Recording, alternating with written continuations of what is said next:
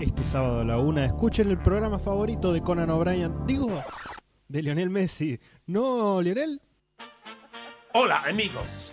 Yo soy Lionel Messi. Es verdad. Sí, Lionel Messi.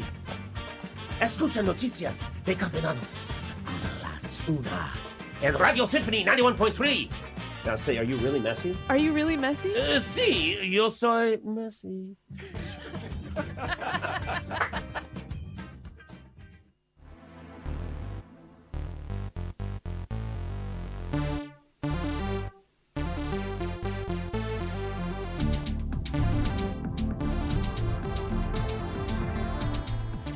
Muy pero muy buenas tardes, bienvenidos a Noticias Descafeinadas.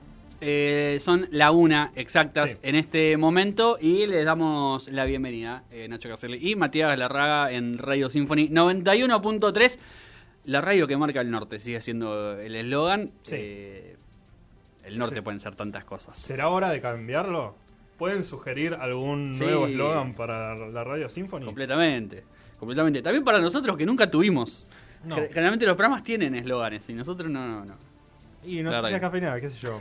Pero la verdad que pasan muchas otras cosas más en noticias cafeinadas. Claro. Como, eh, películas viejas Sí. que eh, formaron parte de nuestros corazones y que ahora mirándolas tal vez digamos, bueno, no, no, no- no estaba tan bueno esto. No tendría que haber marcado tanto nuestros Claro, exactamente. Eh, vamos a hablar de un ninja de Beverly Hills, es la columna de cine clásico. Sí. Cine clásico, entiéndase eh, como obra maestra Claro. de Oscar para cada película que traigamos, y no cine clásico de cosas que eh, hayamos consumido muchas veces. Es una columna en la que pueden estar desde El Padrino, Claro. pasando por eh, Memento Sí. o Un Ninja en Beverly Hills. ¿Por qué no? Exactamente. Sí. Todas Pues, películas que, que la gente conoce. si es cine y si es viejo, va a estar en nuestro programa. Exacto. Eh, Los hermanos Lumière, ¿por qué no? Claro, exactamente. Eh, un Ninja en Beverly Hills era una película con Chris Farley, de Sí. comedia pura y dura. Eh, y, y ya veremos qué, qué nos parece. Y Nacho también nos traes una historia fantástica en, en cuanto al nombre, los títulos, los protagonistas. Absolutamente. Eh, me encanta todo. Eh, si hay algo mm, si hay algo que a ustedes les suena es Fidel Castro por un lado y si hay algo que ustedes solamente conocen también es a Jesucristo, nuestro Señor. Amén. Y si hay algo que los Estados Sí. Unidos eh, han logrado a, la- a lo largo de su eh, vasta historia es eh, mezclar cosas, digamos, ¿no? Como meter todo en una licuadora y que salga algo hermoso. Y en este caso, eh, contexto de Guerra Fría, contexto de, bueno, post-revolución cubana, los Estados Unidos queriendo terminar con el gobierno de Fidel Castro y eh, Jesucristo como un arma mortal. Esos son los títulos, Sí. esas son eh, las, las líneas fundamentales de una historia que es fantástica. Me encanta. Me encanta. eh, no, no aguanto más. Y mm, eh, los que no aguantamos más fuimos nosotros en el Mundial de Bridge. Eh, sí. Nuestro compañero, camarada y líder. Mauricio Macri no, no, no nos pudo llevar a la gloria. Y estamos todos muy tristes. La verdad que sí. Eh, no es Another Coronación de Gloria. eh, como siempre, Macri rompiendo con tradiciones argentinas, como es ganar absolutamente todo. Eh, ahora han visto, hemos ganado. De Argentina, campeón del mundo en fútbol masculino, se ha ganado incluso el, el- el- el ranking del mejor sándwich del mundo, digamos. Eh, claro, sí. Esta semana también eh, hubo un torneo deportivo Sí, que ganamos. eh, los murciélagos, las murciélagas, o sea, el fútbol para ciegos, hombres y mujeres, y el sudamericano de vóley masculino. Así que estamos ahí a full. Menos. Te haría una noticia extra, pero va a ser spoiler para ciertas personas que, están viendo. me parece bien. Lo que no es un spoiler es Sí. que el gobierno ha anunciado medidas, muchas medidas, y no estamos hablando de medias. No estamos hablando de eh, ropa, estamos hablando de platita.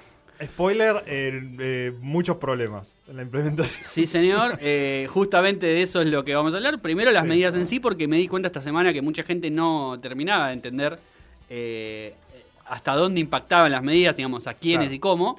Pero además, la gente que sí lo entendió ha tenido sus críticas y ha tenido sus problemas dentro y fuera del gobierno. Porque son eh, muchas tensiones con respecto a algunas, no todas las medidas que anunció Massa, así que eh, vamos a hacer ahí un, un repaso por eh, desde el domingo a la tarde, mañana tarde, que Massa sacó 15 videos anunciando medida por medida, hasta hoy eh, han pasado muchas cosas, Claro, exactamente. lamentablemente.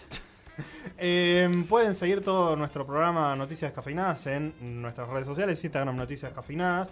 Estamos en, eh, y en Twitter o en X, Sí, eh, la red social eh, previamente conocida como Twitter, eh, como Noticias DES. Sí, sí. Allí nos estarán encontrando también. Y si no me equivoco, estamos en YouTube, pero Sí, no sé por qué tuve problemas para acceder, así que. me pidió loguearme, tipo, nunca me pidió loguearme. Claro, ¿qué te pasa? ¿Qué te pasa, YouTube? No sé qué pasa. Eh, noticias cafeinadas, así que vamos a estar de 1 a 2 de la tarde con muchas noticias, con un poco de cine clásico de Telefe y una columna histórica fantástica entre Fidel versus Jesús, la verdad que yo La no, batalla no final. aguanto más. Sí, señor. La batalla final, hay que decirlo. Eh, ya sabemos quién la ganó igual. Sí, quería eh, mencionar.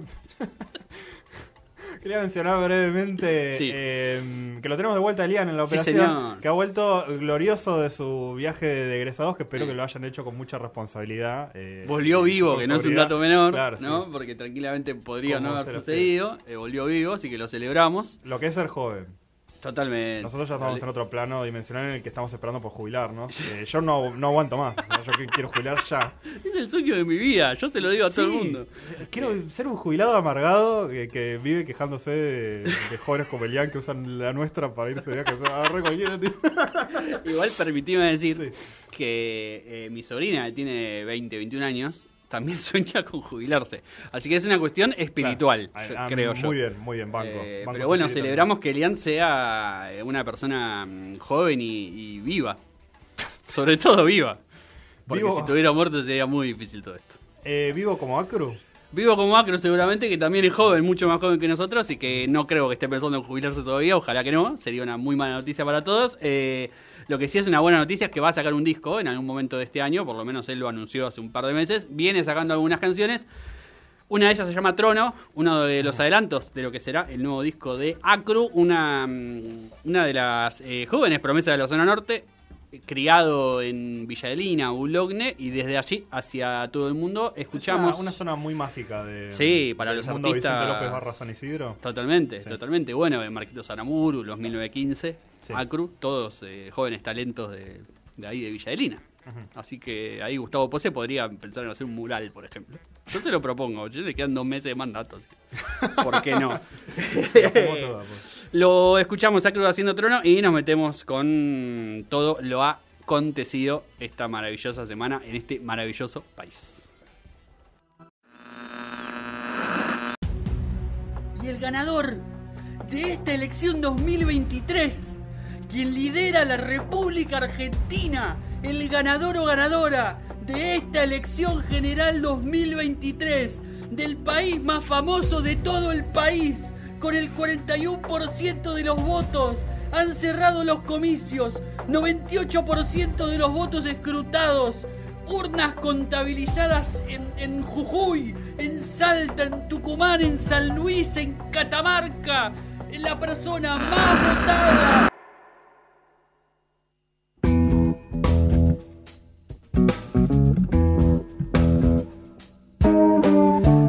12 minutos pasaron de la una de la tarde y mientras nosotros estábamos charlando sobre mm, propuestas que tenemos para Ramón Lanús, el, eh, el que será intendente de San Isidro dentro de unos meses, eso lo dejaremos para otro momento. Eh, nos vamos a meter con Déjenos sus Em, propuestas para, sí, me encantaría. para el transporte de, la zona norte Sí. en Noticias Cafeinadas en Instagram o en el YouTube, en el chat de YouTube y lo, lo vamos a revisar. si son de zona norte, cuéntenos y si no, mm, no sé de dónde viven. Claro, o, yo. o- o si, nos- si sos de zona sur y nos querés sacar cosas, también Claro. nos podés comentar. Totalmente. Eh, bueno, eh, nos sacaron la felicidad de Sí. la Copa, de la Copa del Mundo. eh, en este contexto de Bridge, no sé si serán medallas lo que se entregará, o un diploma, Es o una una buena copa, pregunta. Es una gran pregunta. un juego de cartas tal vez, un, Un un mazo dorado. No sé, qué- no sé ni qué mierda es el Bridge, no entiendo. Se eh, juega con cartas, eso es lo único que sabemos a ciencia cierta. Claro. Eh, sabemos que eh, se juega con cartas y sabemos que Mauricio Macri es uno de los mejores jugadores de Bridge, aparentemente, de la Argentina, eh, por lo cual ha sido convocado como Sí. tantas veces y él se ha puesto la 10 yendo a Marruecos a participar del Mundial de Bridge. Y nos quedamos afuera en octavos. Pero- Mal, mal desempeño quedarse afuera en octavos Sí. en todo, en general. Totalmente. Cuarto final, cuarto de final o muerte. Exactamente, No hay intermedio. exactamente. Eh, perdimos con Sudáfrica. Bueno, Eh, estábamos esperando también si eh, este, Suecia le podía mm, dar vuelta al partido a China este, para poder entrar, eh, porque ahí ya de- no dependíamos más de nosotros mismos. Y no fue así, o sea que ganó China, ganó Sí, sí. Sudáfrica y por eso Macri está tan en contra de los BRICS. Porque le han cerrado el camino. Claro, exactamente. Este, hay que decir que, bueno, terminamos novenos, así que obviamente no estamos entre los ocho mejores, por eso estamos afuera. Eh, pero es mejor que el año pasado, Claro. en donde Macri también había competido. No sé por qué hacen mundiales todos los años, la verdad es que Es medio una buena cosa. pregunta. Eh, y en ese momento nos quedamos afuera siendo decimosegundos. Cierto, sí. Así que vamos mejorando por lo menos. Tal vez es un proyecto a lo Scaloni a varios años. Puede ser, puede que, ser. que Antonia eh, nos lleve a la gloria. Hay que ver, claro, hay que ver. También puede ser que, que, que Macri sea bueno y sus compañeros sean todos malos. Eso También. no lo sabemos. Sí, sí, sí. Yo eh, separemos eh, el jugador de bridge del político, ¿no? es, es importante A mí, no me reconocer. importa, a mí no me importa lo que hizo Macri con su vida, me importa lo que hizo con la mía. Exactamente, claro. Mira, si a los brasileños no les cae mal Neymar por votar a Bolsonaro, eh, a mí no me va a caer mal. Macri por, por tratar de llevarnos a la gloria, si me va a caer mal por perder, pues un perdedor. Pero bueno, Ganen o mueran. gane, sí, sí, por eso que no vuelva. Eh, de, por mil cosas más, ¿no? Pero bueno. Sí, no, no, no, pero bueno, eh, lástima. Eh, el que no está jugando al bridge, pero mm, sí está simbólicamente jugando las cartas.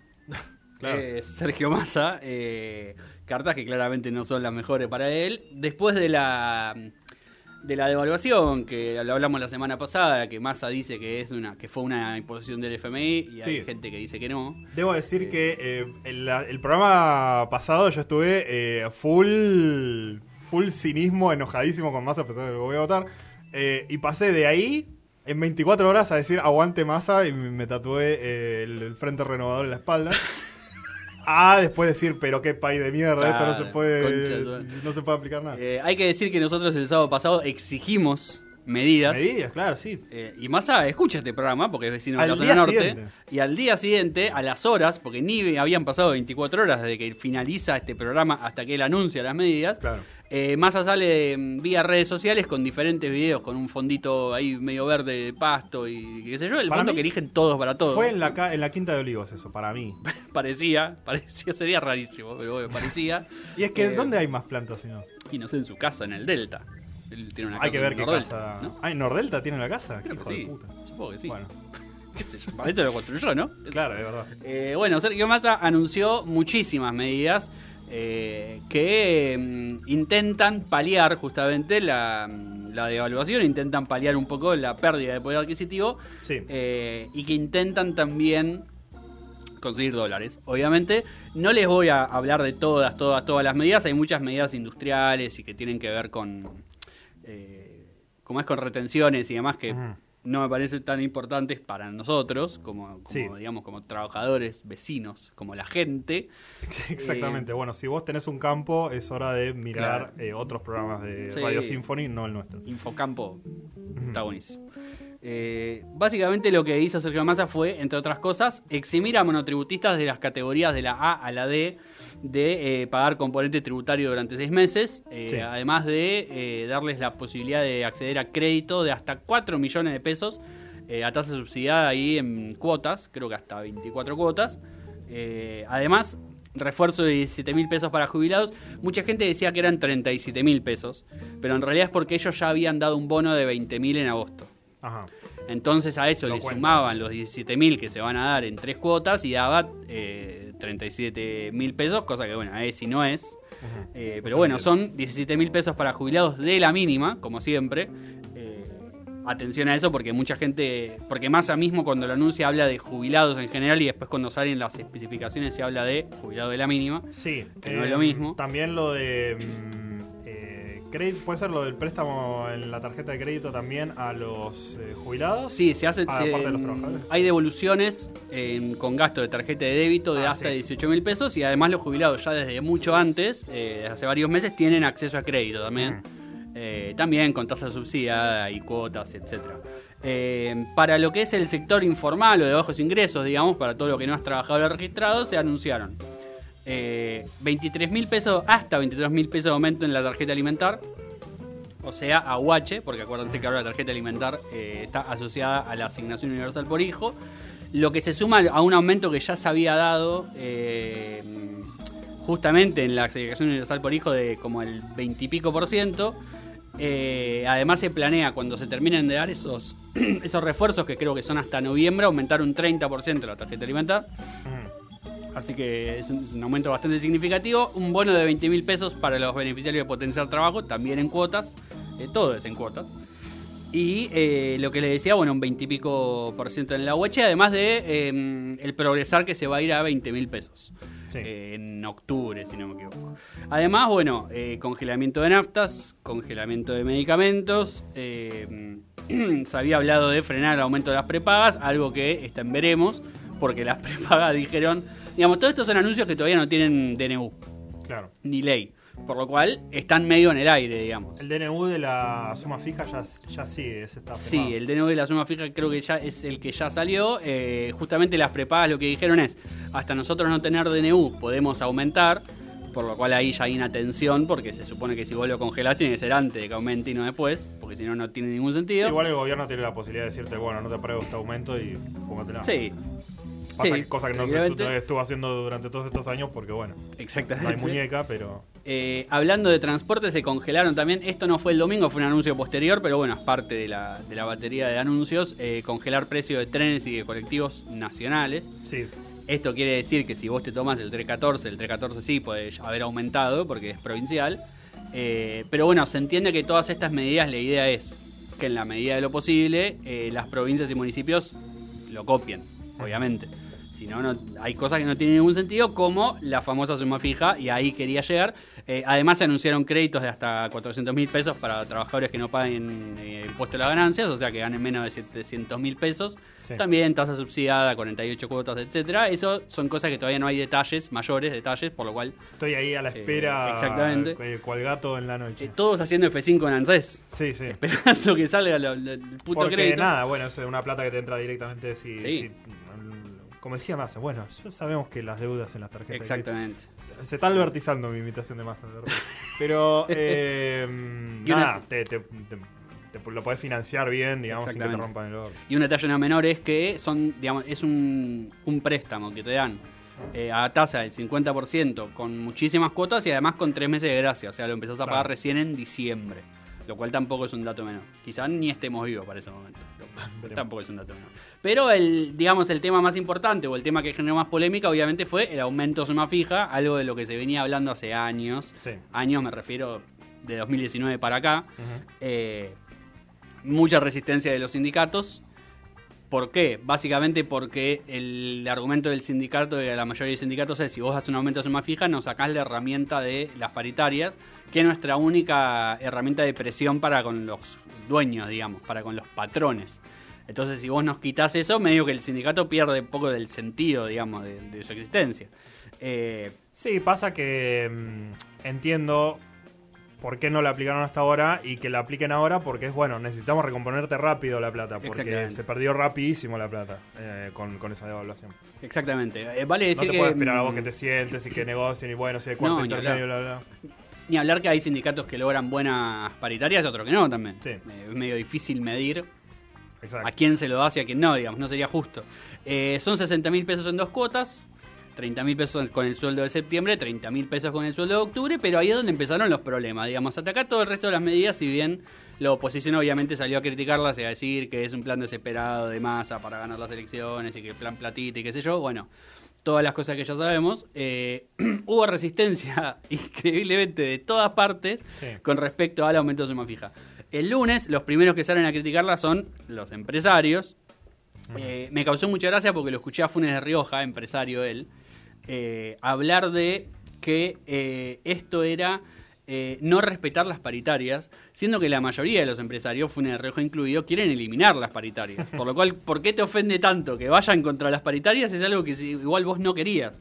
Eh, bueno, nada, mucho, mucha queja de los empresarios diciendo que cómo el gobierno nos va a obligar a nosotros a eh, gastar esta plata en esto si nosotros ya estábamos negociando nuestras paritarias con los gremios de cada uno de, nuestras- de, de nuestros rubros. Sí, igual Eh, eh, aumentos que para las micropymes iban a estar financiados al 100% por parte del. Estado y que mm, para las pymes de menos de 100 empleados Sí. al 50%. O sea, también no era tanto lo que tenían que No, ciertamente no, y además, eh, obviamente, todo, digamos, casi todas las empresas que no eran grandes empresas iban a tener, eh, digamos, las iban a eximir de pagar alguna, algunos impuestos, digamos, la idea era que la mayoría de las empresas no absorbieran ese gasto, que de todas maneras, la realidad es que tampoco es un gasto superlativo. Sí.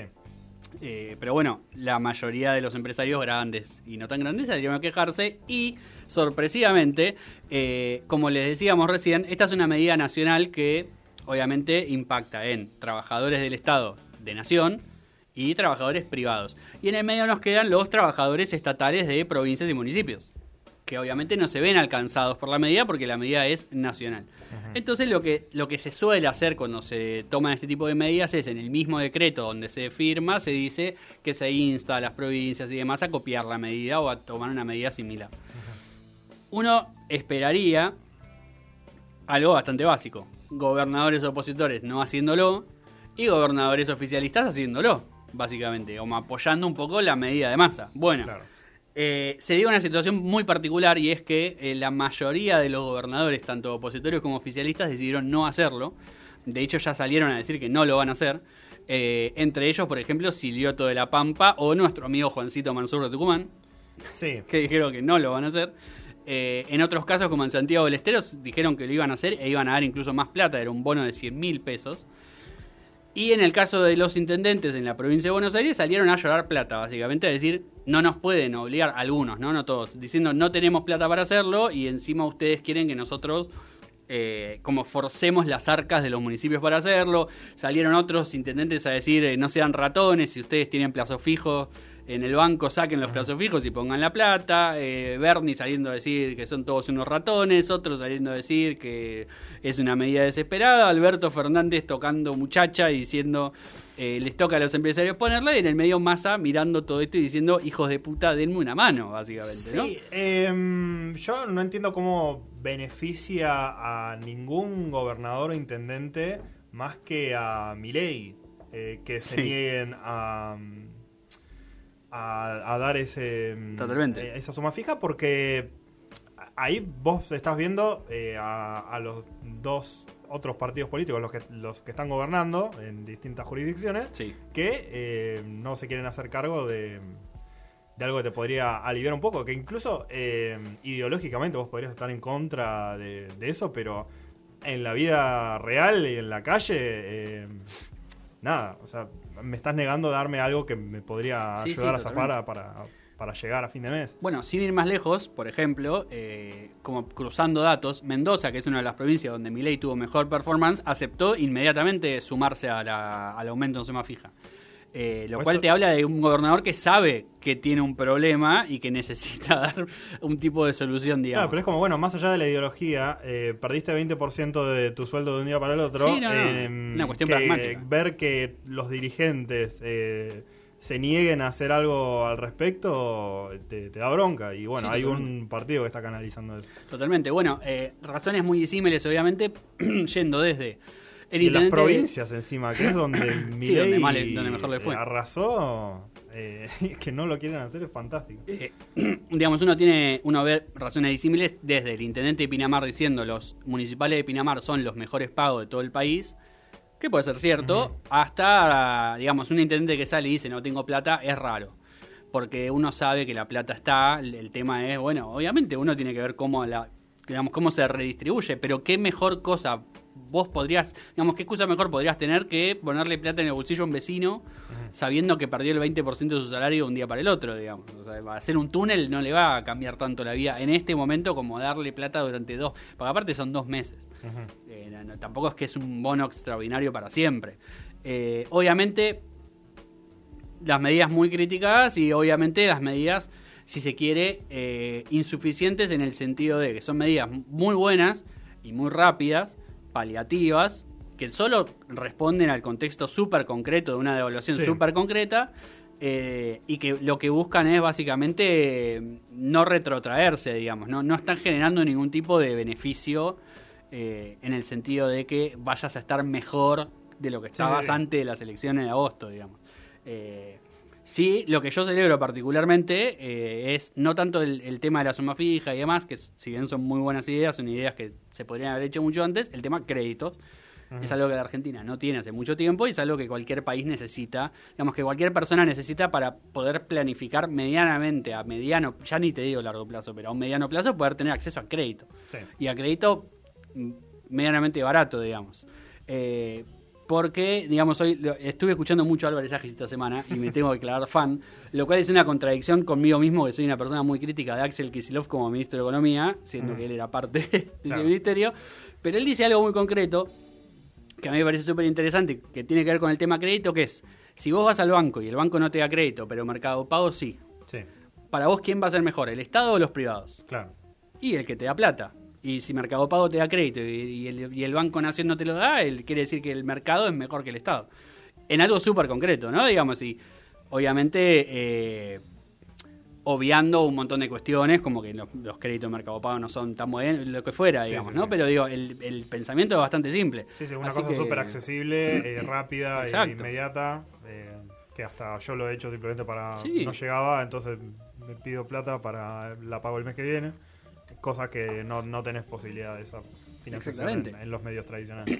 Pero que además ahí eh, Massa tiene completamente razón. Cuando él anuncia el crédito dice hay mucha gente que está endeudada y que lo que necesita es eh, poder desendeudarse para volver a endeudarse, obviamente, en otra cosa. ¿eh? Ujú. O sea, Algo que no es- valga la pena, por lo menos. Exacto, o sea, no, no es que lo que Massa está planteando es eh, la gente se tiene que desendeudar para poder vivir al día, porque él sabe que eso no es posible, pero por lo menos es sacarle un poco la soga al cuello para que después esa persona elija cuánto meter, volverse a meter al agua, digamos. Exacto.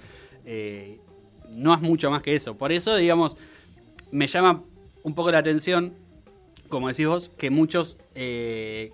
yo entiendo que Patricia Bullrich pueda salir a criticarlo porque ella no tiene ninguna responsabilidad de gestión, por lo cual no le responde a nadie, pero que un gobernador, sabiendo que puede tomar esa medida, para él verse beneficiado, digamos, en el corto plazo, no quiere hacerlo, me parece un poco... eh, ¿Cómo decirlo? Eh, un poco mezquino, digamos. Sí, no, no. Mezquino políticamente, como diciendo, uy, bueno, pero si a Massa le va mal, capaz a mí me va mejor.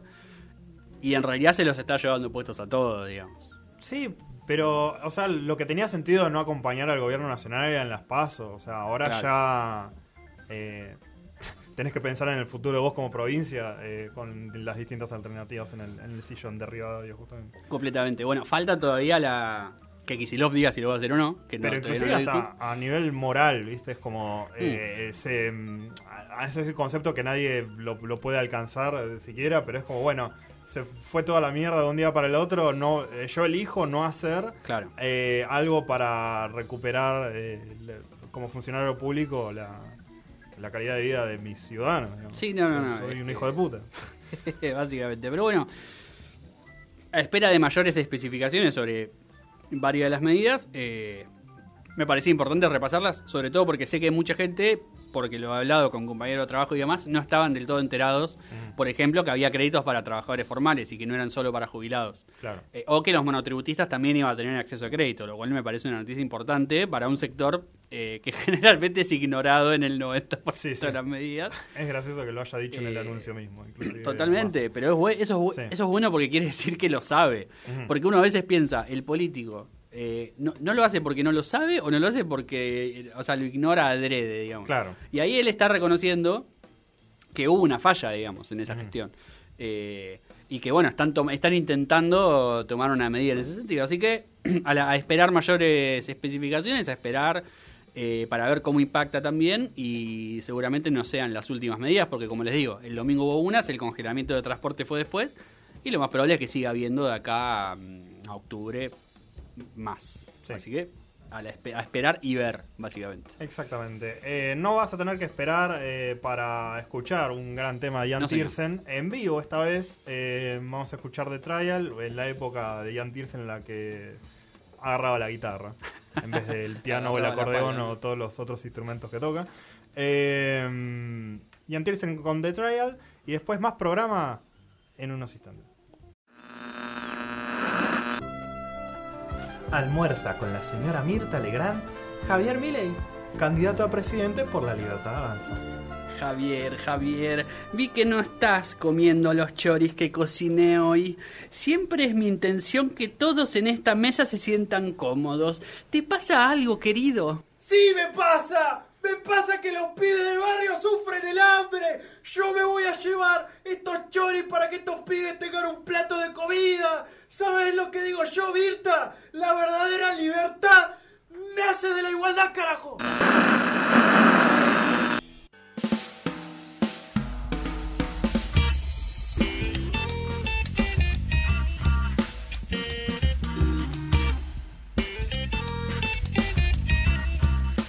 Bueno, eh, una de 36 de la tarde, seguimos en noticias descafeinadas y vamos a proceder a contarles una, una historia. Sí. Una historia que es completamente verdad. Le pasó al amigo de un amigo a Renovel. Fidel era tu amigo. Y Jesucristo también. claro, exactamente. Jesús es mi amigo. ¿No, ¿No escuchamos suficientes canciones en nuestro colegio religioso hablando del tema? Totalmente. Eh, No muchas de Fidel Castro, lá- lástima. Lamentablemente no, pero unos que conocían muy bien a Fidel Castro eran claramente eh, los estadounidenses de los 60. Sí, sí. Eh, lo habrán oído nombrar infinidad de veces y uno que lo conocía particularmente bien era sin duda eh, John F. Kennedy, Claro. presidente de los Estados Y lo Unidos. quiso matar, como para no, para no conocerlo. Exactamente, exactamente. Y ustedes saben, y si no lo saben, se los cuento, que eh, durante esa etapa, sobre todo durante la década del 60, los Estados Unidos tuvieron una particular obsesión por Cuba Sí. y el gobierno eh, comunista de, de Fidel Castro. Eh, y eso lo llevó a armar diferentes planes para intentar derrocarlo, digamos, ¿no? Desde, bueno, la invasión de Bahía de los Cochinos, que es una de las más conocidas, Sí, sí. sobre todo por su nombre. eh, Me encanta ese lugar. eh, mu- mucha gente no sabe ni qué poronga pasó, pero saben que hubo una, hay una bahía de los cochinos, básicamente. Y en el 75, muchos años después, un ex agente de la CIA, Thomas Parrott, fue convocado para testificar en, en un comité en el Senado de Estados Unidos, como pasa siempre, como contamos hace un par de semanas también. Sí, como el de los Eh, ovnis, pero eh, cuando había políticas de verdad para discutir. Exactamente. Y él menciona en su testimonio eh, algunas operaciones de inteligencia llevadas a cabo en Cuba, eh, especialmente una que se llamó Operación Mangosta. Y la Operación Mangosta básicamente... Estos nombres de las operaciones son fantásticos. Sí, los nombres son todos. Mangosta cochina te a. Totalmente. Bueno, es que justamente tras el fracaso de la invasión de Bahía de los Cochinos en el 61, eh, la administración Kennedy medio que se empecinó con derrocar a, mm, al gobierno de Fidel Castro y llamaron a un hombre que se llamaba eh, Edward Lansley, una figura de mucha confianza de Kennedy. Eh, esto todo contado obviamente por, por eh, nuestro amigo y ex agente eh, de la CIA Parrot, que contaba cómo esta, este hombre Lansley es convocado por John F. Kennedy para armar un operativo, digamos que logre poner fin a la dictadura castrista de- del gobierno comunista de Cuba. Y el tipo era bastante conocido porque era un tipo, lo llamaban poco convencional. Mm, Si bien desde la CIA eh, y desde el Pentágono daban buenas referencias de él, decían, mirá que el tipo tiene unas ideas medio raras. sí. Eh, o sea, raras no en el sentido de querer vender órganos, sino raras en el sentido de eh, eh, no pensaba, digamos, en invasiones militares, digamos, y en, y en cosas así como... ¿Dónde quedó los viejos valores de querer cagarte a tiros en una invasión? Exactamente. De hecho, Sí. eh, decían que él, para la Operación Mangosta, había adoptado el lema eliminación por iluminación. Y esta palabra es fundamental en todos los sentidos que le puedan encontrar. Es tan literal, digamos, la, la- la forma en la que él se toma su propio eslogan, que él eh, planea una operación que, se- que él pasa a llamar iluminación de submarino. Bueno, ¿Y en qué consta esta operación? Que se iba a llevar a, a cabo en, desde febrero hasta noviembre del 62, o sea, iba a ser un año entero de, de- de este operativo. Bueno, primero había que ir a Cuba y propagar el rumor de que Jesús, eh, de que Fidel Castro estaba en contra de Jesús, cosa que era parcialmente cierta porque eh, eran comunismo, ateos Sí. como claro, como casi todos los gobiernos comunistas del mundo, y que Fidel Castro no solo estaba en contra de Jesús, sino tenía una relación con el anticristo, Bueno, y que además eh, daba la coincidencia de que en noviembre de ese año iba a ser la segunda venida de nuestro Señor Jesucristo. mira, Eh, el tipo nació en la época equivocada, boludo. Porque si lo hace ahora, funciona. Sí, completamente. Una vez que el rumor estuviera como bien impregnado en la sociedad cubana, que hay que decir que era una sociedad bastante católica, como Sí. casi todos en América Latina, eh, el plan contemplaba que un submarino se iba a aproximar a las bahías de La Habana Uy, el no. 2 de noviembre, No. eh, poco después de, lo- de la festividad de Todos los Santos, justamente, o sea, como para darle todo un marco ahí bien, bien esotérico, eh, iban a lanzar bengalas de colores al cielo. Se iba a generar como humo en el cielo de La Habana Claro. y ahí iban a proyectar imágenes de, de ángeles e incluso del mismísimo Jesucristo Ah, me encanta esto. es para que la gente lo viera y entrara en pánico, digamos, y dijera, bueno, Castro, te vas a la concha de tu madre, vos estás en contra de esto y vienen por nosotros, O por ahí, eh, que, que bajaba Jesucristo y decía, sí, aguante Cuba, ¿no? Vos podías interpretarlo de las dos formas. Y bueno, la, la idea era generar tal nivel de pánico, digamos, Claro. que la gente dijera, no, Fidel Castro es el anticristo y mira, vino Jesús a cagarnos a pedo, básicamente. El Lansley afirmaba que la exhibición iba a provocar eh, un nivel de insurrección justamente eh, al haber una mayoría católica y al haber ya convencido a la sociedad cubana de que Fidel Castro era eh, básicamente Belcebú, el demonio. Yo me imagino queriendo proyectar una imagen eh, así de, de Jesucristo 4K en, en, en las nubes y con la tecnología de ese entonces que no se entiende una mierda que lo que está pasando. Totalmente. ¿Quién es? ¿Es eh, Jesús o es un de cantor de folclore? ¿viste? No se entiende nada. ¿Acaso es Silvio Rodríguez? Claro. ¿Qué hace Silvio Rodríguez? Bueno, igual pensemos que sí. eh, había que ver a qué director de cine llamaban. Claro, Porque estaba si- ocupado Kubrick. Claro. eh, filmando exacto. otras cosas. Eh, sí, Ku- Kubrick estaba filmando la llegada a la luna. ¿no? No, tenía tiempo para, para proyectar a. Jesucristo. Exactamente. En el cielo cubano. Eh, lamentablemente esta, este operativo no llegó a llevarse adelante porque Lansley muere Ah, en ese yo mismo pensé año. que era porque le dijeron no, flaco. No, no, no. Eh, pero hay que decir esto, digamos. O sea, esta persona va al Congreso de los Estados Unidos y lo cuenta. Eh, salen a desmentirlo rápidamente, decir, no, yo nunca dije eso, digamos, eso, eso nunca sucedió, pero un documento desclasificado de octubre del 62, eh, que salió a la, a la luz después de que Lansley muere, si bien no confirma, digamos, no, no está la palabra segunda venida o Jesús, sí afirmaba que eh, las bengalas tendrían un impacto significativo en la población cubana supersticiosa.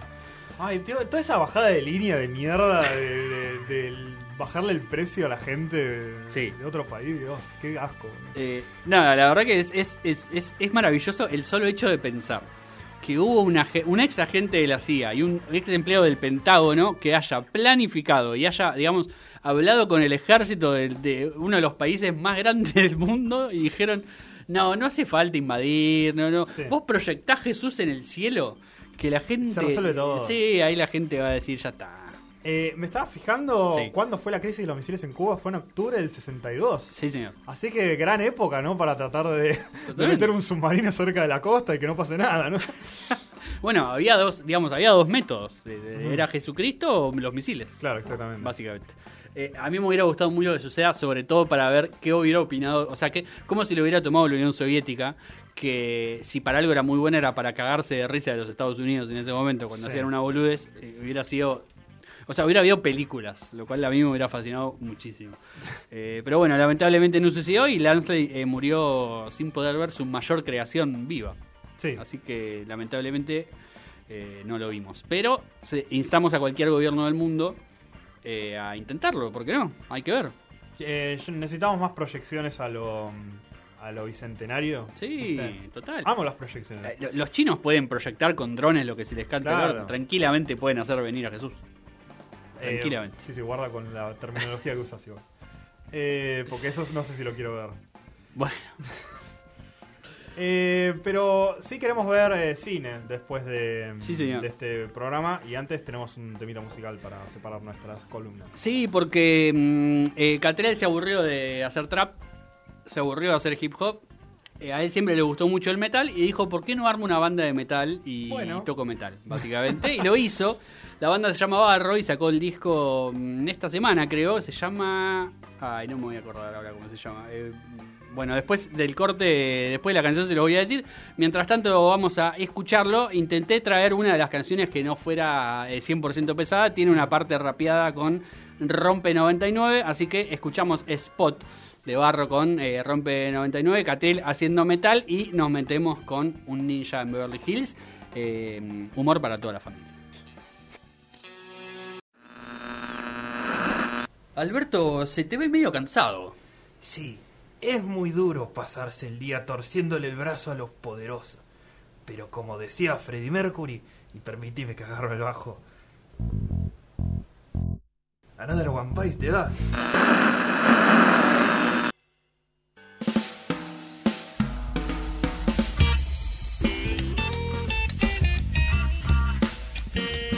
Nos separan 11 minutos de las 2 de la tarde. Estamos en noticias descafeinadas y a nosotros, eh, como dignos, eh, nacidos y criados en la, en la década del 90 y Sí. un poco del 2000, nos genera cierta nostalgia cuando nos cruzamos algunas películas que hemos denominado aquí y mucha gente también las conoce así como eh, Sábado de la tarde en Telefe. Sí, eh, estaban los sábados de superacción. Acá Sí, no eran, eh, no era tan acción porque era de comedia, pero Exacto. era diversión para toda la familia. Chris. Farley. Exactamente. Hemos hablado de Peligro Hércules Vigía. Sí, Una señor. película muy de, de, de Telefe a sábado de la tarde. Se me de- ocurre, no sé, Matilda, como otra película Claro. como bastante de esa época de, también. de Telefe sábado a la tarde. Eh, nuestra review de mm, eh, Sí. Cuidado de Hércules Vigila es uno de nuestros videos más vistos en YouTube. Es cierto, es cierto. Porque claramente mucha Sí. gente se siente identificada. Eh, y es- esta es una película que si bien quizá no les suena tanto de nombre, yo les puedo asegurar que si ustedes lo ven a su protagonista o ven algunas imágenes, Sí. van a decir, yo esta película la he visto. Y si la vuelven a ver, se van a acordar de muchas cosas seguramente. Ex- Exactamente, estamos hablando de Beverly Hills Ninja o Sí, un señor. ninja en Beverly Hills o, como has descubierto vos, Nacho, ¿cómo fue esto? ¿Cómo se Ay, dio? pará que lo tengo que buscar porque Eh, me escribe un primo, yo tengo un primo que vive en, en Barcelona, en España, eh, y cuando yo subí una historia preguntando si, la- si habían visto la película o no, eh, o sea, si les hacía acordar, y, y él me responde la historia diciéndome, en España la película se llamó eh, La salchicha peleona. y yo lo tuve que googlear porque realmente no lo podía creer, y es cierto, eh, la película en España lleva ese nombre. Es increíble. El nombre de esas, las traducciones españolas ya Sí, no, a otro nivel. Eh, me flasheó mucho mirar la película y decir, como que no recordaba el 95% de la película, Totalmente. pero recordar, eh, o sea, cuando aparecían ciertas imágenes, decir, ah, esto está grabado en mi cerebro. Sí, Eh, total. Bueno, la- la- introductoriamente, Sí. eh, la, la peli protagonizada por Chris Farley, un capo del, del humor de los 90, Total. un gordo rubio. Tal vez el, el gordo más gracioso haciendo cosas así de, mm, de, de comedia física. Comedia física, sí, eh, 100%. que yo haya visto. O sea, Sí. y en, en cuanto a top de gordos graciosos, está ahí con casero tal vez. Muy natural él. Eh, porque vende mucho, ah, tiene dos cosas muy buenas. Eh, la, la comedia física de las caídas violentas o Sí. los golpes violentos los eh, vende muy, muy, muy bien. Requiere muchísimo talento, es un tipo que tenía muchísima energía Sí, eh, y, y la manifiesta muchísimo ahí. Eh, muy carismático. muy carismático. Y eh, todo lo que sea gritar violentamente Sí. también. Grita de una manera fantástica. Bueno, Chris Farley, que también yo lo acuerdo mucho y lo asocio más allá que después en. eh, en de, de más adulto, digamos, este, de repasar alguna de las carreras en televisión Claro. que había hecho en, un programa conocido de comedia de Estados Unidos. Eh, pero lo tenía de una otra película que también por ahí podríamos traer en algún momento.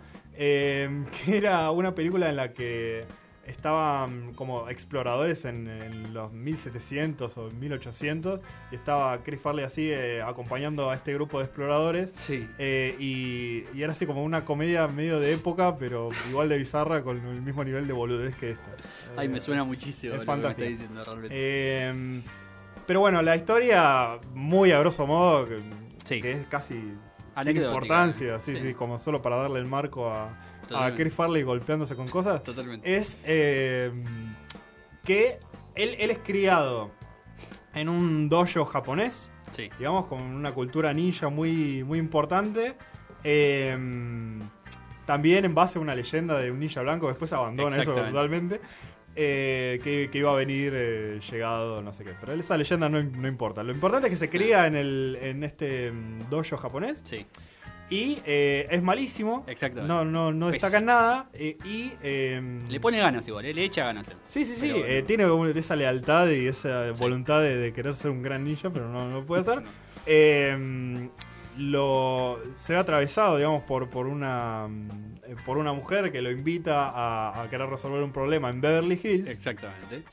Y ahí se mete en una misión también con el, el personaje mm, Ah, sí. del, del hermano. Sí, que su déjame- compañero ninja, digamos. Eh, Gobel es el nombre del personaje. Sí, eh, Sun el, el actor. Sí, señor. Este. mm, La verdad.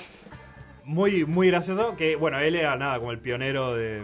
Claro, el mejor de todos estos ninjas. Y lo mandan como para decir, bueno, de salvarle la vida a este chabón porque se va a mandar una cagada y lo van a matar y no tengo ganas. Exactamente. Eh, pero bueno, entonces Chris Farley va haciendo ninja en Beverly Hills tratando de ayudar a, mm, a esta mujer. Interesante ese cambio de, mm, de concepto, ¿no? Porque uno piensa Beverly Hills Ninja, ah, bueno, es un boludo eh, de Los Ángeles ah, sí. que eh, tiene que pretender que es un ninja o algo así, o como que trata de aprender que es un ninja. o algo así. Totalmente. Como que uno pensaría que esa es la- la- el, el detonante, pero no, en realidad es que está No, formado no. precisamente en Japón y que tiene que venir. Por supuesto se abandona todo después porque el chabón empieza a hacer invitaciones a otros personajes, no sé qué, es como Sí. toda esa cultura japonesa se abandona claramente desde el principio, de hecho hablan en inglés toda la película. Pero eh, Sí, la, pero la bueno. idea era traer, después se- se- hay una trama de, eh, con- de falsificación de, de billetes y eh, que está toda la mafia japonesa ahí queriendo hacer negocios con eso en Beverly Hills y él se ve involucrado en esta proceda comedia física sobre todo. Exactamente. Una película que eh, para mí sobrevive. Yo me, me he reído. Eh, yo igual soy una persona que tiene una risa extremadamente fácil, lo voy a admitir, digamos, por lo cual no, no necesito mucho para reírme, pero me reí genuinamente en muchas partes, Sí. sobre todo en las partes de comedia física, eh, que para mí hay algo de él, porque uno puede pensar, bueno, eh, esta película, pero se ríen porque él es gordo, ¿no? Y para mí, el personaje, eh, si bien obviamente ese es un factor que es bastante determinante en el personaje, nos reímos más de él por torpe que, que por Sí, gordo, sí, digamos. O sea, exactamente. lo más gracioso es que él es muy, muy torpe, es muy tonto, digamos. o sea, es muy poco hábil. Claro, E, e- e intenta hacer cosas que no, que no las va a poder hacer. sí. Pero pone toda la voluntad y ahí está la gracia. eh, Para mí, por lo Exactamente, menos. no, sí, es esa cosa de. mm, de. de la performance de, de, de Chris Farley de a- Claro. hacer eh, chistes con la. físicos de caídas y de cosas así que Sí, los, sí. los vende tan bien que eh, cualquier cosa puede funcionar. Eh, lamentablemente, para mí, la peli no se escapa mucho de ahí No. en. o no, no puede ascender más allá de esos chistes físicos que él vende. Sí. Y le faltan un poco de situaciones cómicas más pensadas en cuanto a chiste de, de Sí, no hay mucho chiste. No hay mucho chiste. Eh, te contaba que las partes en las que mm, mi cerebro se activó y decía, ah, estas conexiones en las neuronas estaban ahí Sí. guardadas en algún momento, eran las placas, las placas de los billetes, Sí. cuando está el malo, muy malo, malísimo. Eh, mostrando las placas era una imagen que tenía mucho en mi cabeza y después la, la escena del restaurante. Sí, Eh, ya les vamos a compartir un gran momento en el que Chris Farley es hincha de boca. Eh, eso ahí nos pueden seguir en Noticias Ay, Cafeinadas Dios. para verlo después. Qué gran escena. Eh, pero eh, todo, todo ese momento del horno y todo eso, de cómo estaba el vestido, me lo acuerdo perfectamente. Eh, no podría decir que es una película recomendada, creo que hay otras películas de Chris Farley más graciosas, Sí. pero sí era una película que ocupó lugar en, en Mm. nuestras infancias de sábado a la tarde en Telefe. Sí, sin duda. No, no, no es una comedia, no es de las mejores comedias que se hayan visto jamás, ni mucho menos. Muy sencilla, todo el Eh, nivel de la historia, todo el, el rol de la mujer, el, el- el, malo muy malo, malísimo. El, está Chris Rock como Sí. personaje cómico mega secundario. Muy secundario, pero eh, sus pocas participaciones son todas muy buenas. Eh, ahí se nota que él tenía un gran futuro. Bueno, uno lo ve ahora y claramente no, pero o sea, sus participaciones realmente son muy pocas. Sí. O sea, muy pocas realmente, pero son todas muy buenas. Eh, hay una escena de él persiguiendo una gallina que son... No deben ser más de 5 segundos y yo me reí muchísimo. Sí. Y es muy tonta la escena, pero es muy Eh, buena. Antes que, que cerremos y nos despidamos, Sí. eh, quería preguntarte qué, cuál era tu chiste favorito de la película. Mi chiste favorito de la película, que también es, es puro- meramente físico, eh, está él saliendo de un, de un puerto Sí. y se le engancha la capa en una puerta corrediza Sí. y se va corriendo eh, lentamente mientras él trata de lucharse para zafarse de ahí Ay, sí. eh, y muy lentamente la puerta se abre. Es- es- me pareció muy gracioso, porque está muy bien vendido. Mucha fuerza hace él en entreparse en cosas. Toda una fuerza que, que es impresionante, la verdad, para hacerlo, porque lo, lo está haciendo ahí, más allá de que hay algunos momentos en donde hay un claro extra, pero que está hay momentos con, donde se nota con muchísimo. con propósito muy cómico, Sí, sí, sí. intencional. Eh, a mí hay un chiste que me gusta mucho y es un chiste bastante secundario igual, Sí. que lo hacen dos veces y las dos veces me reí. E incluso hacen referencia en la misma película de chiste, que es que él, al ser un ninja japonés, cuando entra a un lugar se saca los zapatos. Sí, sí. Lo hace dos veces. eh, las dos veces me reí muchísimo y a la segunda ya hacen como una, un- hacen referencia al mismo chiste como diciendo por qué y él después hace una misma referencia a eso y me hace reír muchísimo. Sí, exactamente, que le dejaba los zapatos en la puerta del hotel y venía el Exacto. conserje y se los tiraba a la basura. Me ¿Quién acuerdo dejó de- estos zapatos acá? ¡Pum! Los tiraba a la basura. Me acuerdo y me causa gracia cuando él dice, ¿por qué siempre se lleva mis zapatos? Me reí muchísimo. Eh, bueno, ahí está nuestra review de Beverly Hills Ninja. También pueden eh, escuchar nuestra columna de eh, Claro. Jesucristo versus Fidel Castro, eh, la pelea final, en, en Spotify, Noticias sí. Descafinadas, junto a todos nuestros programas anteriores. Ya saben, Noticias Descafinadas de 1 a 2 de la tarde todos los sábados. Eh, Lian, gracias por la operación y bienvenido de vuelta a la Argentina. Eh, aunque no sé si te fuiste de la Argentina, pero bueno. Bariloche no es parte de Argentina, es No. propiedad de Joe Lewis. Es verdad. Eh, y los dejamos con la continuidad de Radio Symphony. hasta el próximo sábado a la 1.